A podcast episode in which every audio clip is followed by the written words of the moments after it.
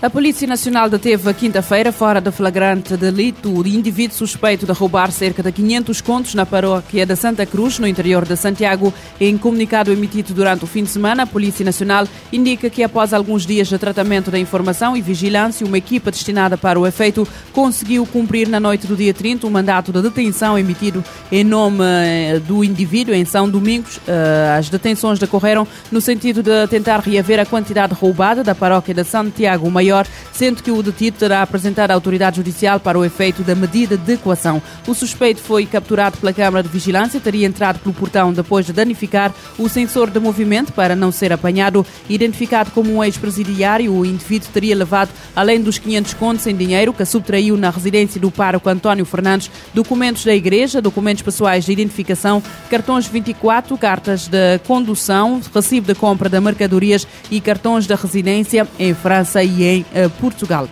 As autoridades brasileiras resgataram 225 pessoas que trabalhavam em condições semelhantes à escravatura em fazendas no estado amazônico do Pará. A operação aconteceu este fim de semana. Os resgatados, incluindo o menor da idade, trabalhavam sem horário fixo equipamento de segurança adequado e eram obrigados a viver em condições de sobrelotação, insalubridade e precariedade. As ações realizadas pela Polícia Federal, Ministério Público do Trabalho e Superintendência Regional do Trabalho ocorreram na semana passada em cinco fazendas localizadas nos municípios de Capitão Poço, Garrafão do Norte, Tomé Açu e Terra Alta. As pessoas resgatadas trabalhavam ilegalmente em plantações de açaí, dendé e soja. De acordo com a Polícia Federal, o jovem de 15 anos foi imediatamente afastado das atividades e estão a ser tomadas medidas para garantir a reparação dos seus direitos. Os outros trabalhadores também estão a receber assistência para garantir a indemnização de vida. O trabalho escravo é uma drama frequente, é um drama frequente em várias fazendas brasileiras,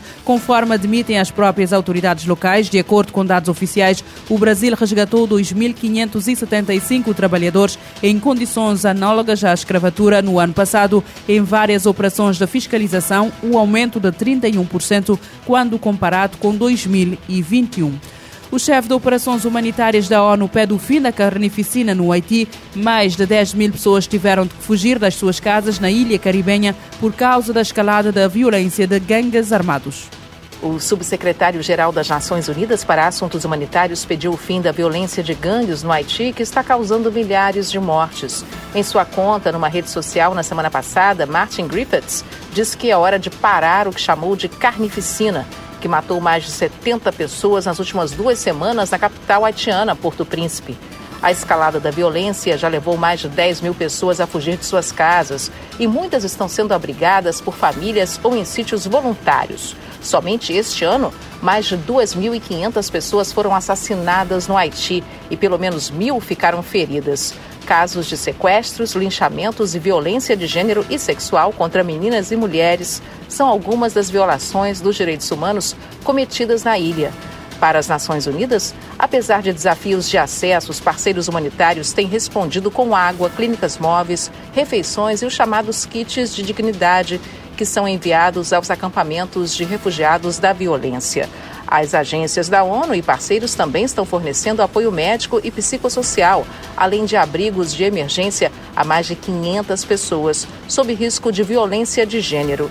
Trabalhadores humanitários pediram ao Haiti para acabar com a violência. Quase metade da população haitiana está precisando de ajuda humanitária e alimentar para sobreviver. Da ONU News em Nova York, Mônica Grayley.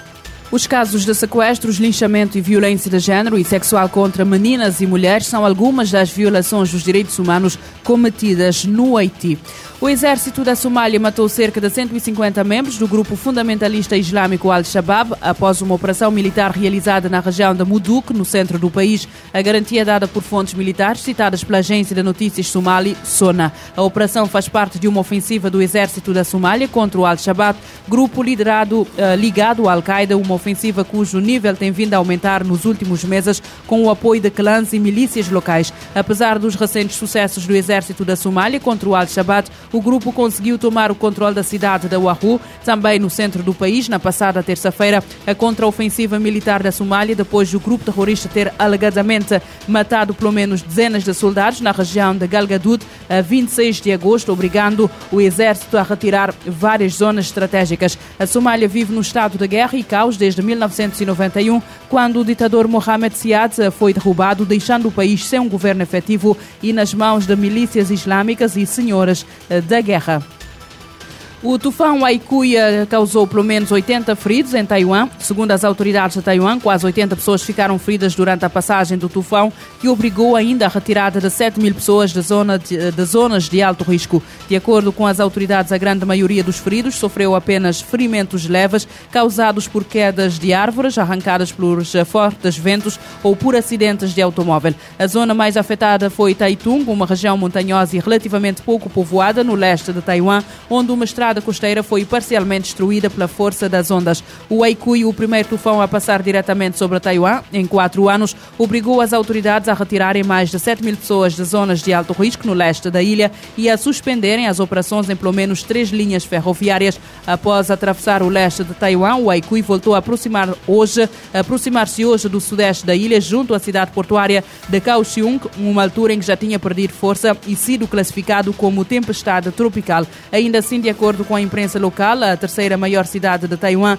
eh, ficou eh, inundada, eh, com estradas inundadas e as ruas cobertas de árvores arrancadas por ventos máximos sustentados de, um, de 101 km hora e rajadas de até 126 km por hora. Caso mantenha a trajetória para o oeste, o Aikui deverá atravessar hoje o mar do sul da China, seguindo em direção às províncias de Fujian ou Guangdong, no leste da China.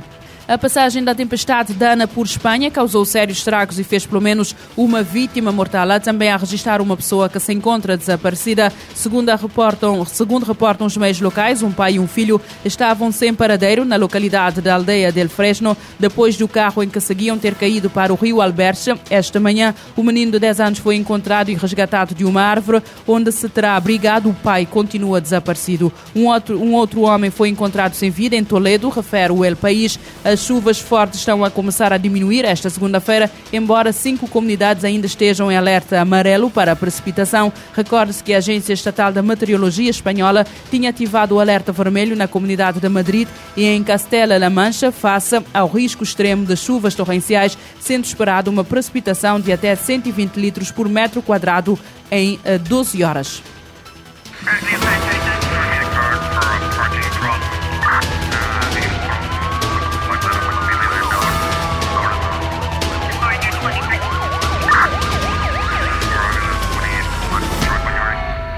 Este programa está disponível em formato podcast no Spotify e em radiomorabeza.cv. SOS. A atualidade numa outra perspectiva. Emergência, polícia, justiça, investigação criminal, as grandes apreensões e as maiores investigações. O mundo como ele é. SOS. De segunda a sexta, às nove da manhã e às sete da tarde. SOS. Na Morabeza.